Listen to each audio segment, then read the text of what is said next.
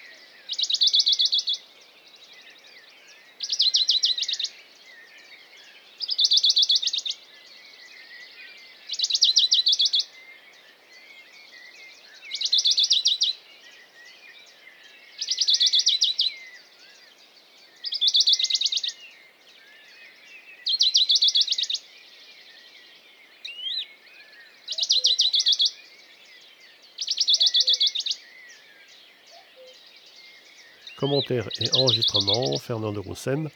Audio naturaliste.